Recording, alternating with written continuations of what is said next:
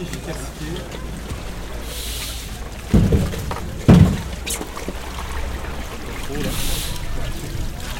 Je vais vous demander un petit instant tout le monde.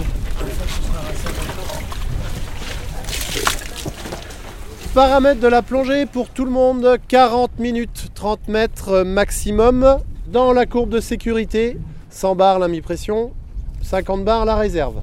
Ok? Je vous autorise à un éventuel petit dépassement en profondeur si l'épave est légèrement plus profonde que 30 mètres, mais normalement c'est pas le cas. On est dans des conditions où il n'y a a priori pas de courant, donc normalement on devrait avoir de très bonnes conditions de plongée.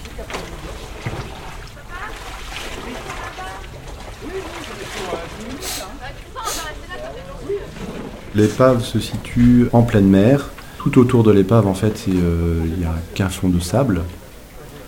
Le centre d'intérêt de ce site, en fait, c'est réellement l'épave. Je suis euh, Mathieu Leray, le responsable de la sortie sur l'épave de la Bouquière que l'on va faire euh, ce soir. Ce qui va nous donner une ambiance euh, crépusculaire en fait pendant la plongée. Je vais amener essentiellement des plongeurs confirmés, des plongeurs qui sont capables de plonger soit de manière autonome, soit encadrés avec un moniteur sur la zone d'évolution 0,40 mètres.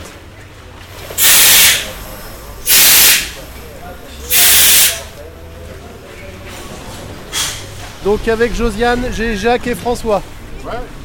Avec Valérie, j'ai Arnaud et Lionel. Avec Dominique, tu vois, je t'ai pas oublié.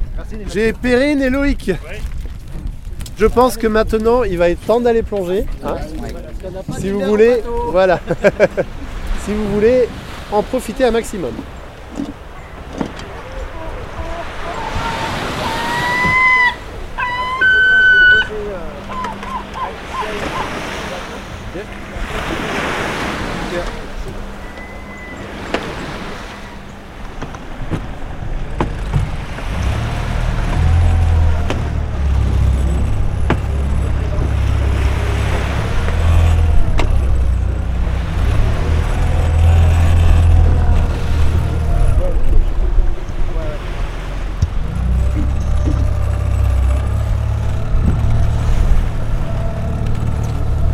Ok, hop là. Euh, alors, pour vous donner l'histoire de cette épave, c'était un convoyeur de minerais qui a été construit en 1893 euh, par euh, les Britanniques et ils lui ont donné le nom de l'Aboukir Bay en référence à la victoire des Anglais face aux armées napoléoniennes au large de la baie de l'Aboukir en Égypte. J'ai dit 1893 la construction, non c'est 1883 pardon.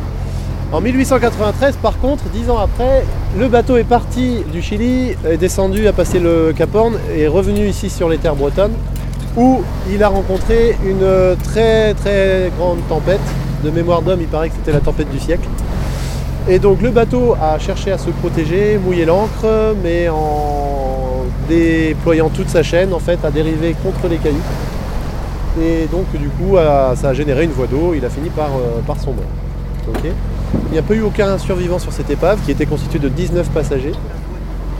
C'est un voilier, oui. Il n'y a pas de chaudière. C'est vrai, en effet. Je ne l'ai pas précisé, c'était pas un bateau à moteur. Vous faites attention aussi parce que c'est une épave en acier. Donc qui dit épave en acier dit que dès qu'on traîne les doigts, les mains, etc., on coupe, ça coupe. hein. En général, les plongées sur épave, c'est les plongées où on sort la trousse de bobologie. Donc voilà, on fait bien attention à sa stabilisation et on ne touche pas euh, effectivement ce qu'il y a euh, autour de l'épave. Ok? Est-ce que c'est clair pour tout le monde? Procédure en cas de perte de palanquet, je me redresse, je fais un tour, deux tours, trois tours, tranquillement, je regarde bien à droite, à gauche, en haut, en bas. Je recherche en particulier les bulles qui sont les plus visibles, les faisceaux de lumière, les couleurs vives. Et si je ne trouve pas ce genre de choses, eh ben, j'entame ma remontée à la vitesse préconisée par mon ordinateur de plongée. 3 mètres avant de remonter à la surface, un petit tour d'horizon au-dessus de vous pour vous assurer qu'il n'y ait pas un bateau qui, vous passe dessus. Et ensuite, vous remontez à la surface sans déployer votre parachute. Vous n'avez pas besoin de déployer votre parachute, sachant que, a priori, vous en avez un par palanquet, mais pas forcément un par plongeur.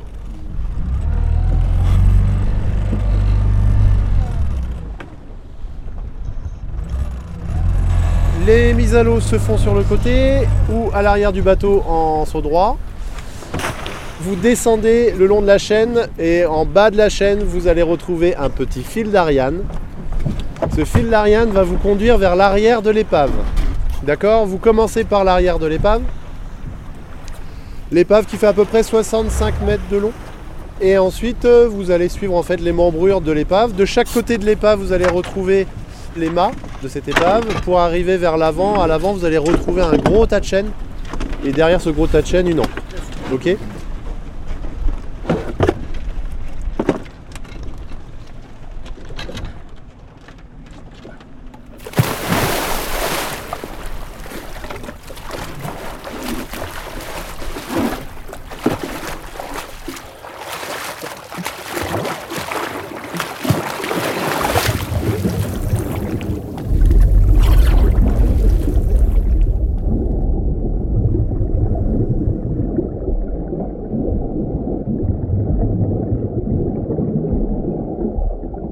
C'était Plongé sur l'épave de la Boukir Bay, premier épisode. Une production et réalisation d'Aurélien Française pour Silence Podcast.